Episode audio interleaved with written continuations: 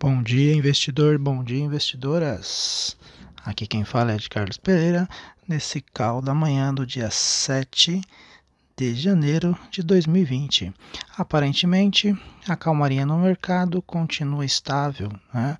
É, não temos aí, em relação aos conflitos gerados entre os Estados Unidos e Irã, tá tranquilo porque o mercado asiático fechou em alta, com resultados positivos. Na Europa, também continua em alta, né? Nos Estados Unidos os futuros do, do índice aí também continua subindo e um destaque aí é para a queda do petróleo 0,55, o ouro 0,10%.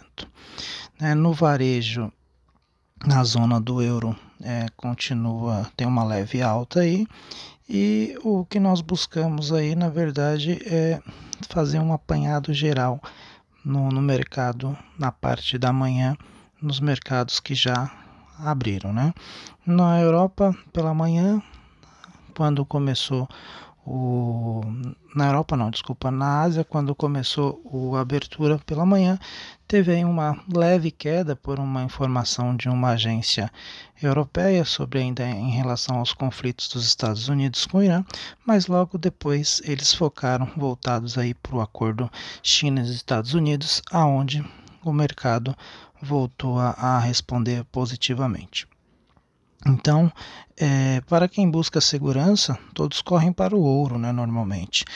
O ien é considerado um porto seguro nesses momentos aí de, de crise, né? Normalmente, quando começa a acontecer crise, muitas pessoas aí acabam colocando seu dinheiro em fundos no ETFs, é, normalmente lá fora, no ien, né? Por exemplo, na crise de 2008, ele se valorizou 20%. Né? Ele funciona mais ou menos como o ouro e a prata, só que por ser uma, uma moeda sólida japonesa, aí, muita gente acaba colocando é, fundos. Né? Lá fora, na nada que você encontra o fundo no FXY. Né?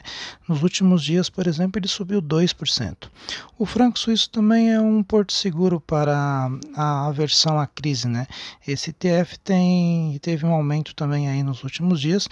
Lá fora você encontra ele na, na Nasdaq com o código FXF. Né? Esse é o fundo dele lá na Nasdaq.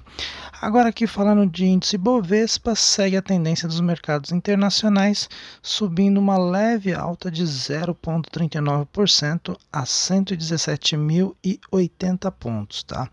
Então seguimos aí com a visão positiva no setor de celulose então hoje vamos assim prestar atenção aí nas, nas ações da Clabin e Suzano, que são ações aí que podem nos dar um, um resultado bom aí para quem investe no segmento de, de celulose. Do mais, é, eu vou ficando por aqui e ao final do dia eu trago mais informações para vocês do mercado em um todo aí, tá bom? Bom dia aí para todo mundo e vamos aos negócios que daqui a pouco o pregão abre na B3 Bolsa Brasil.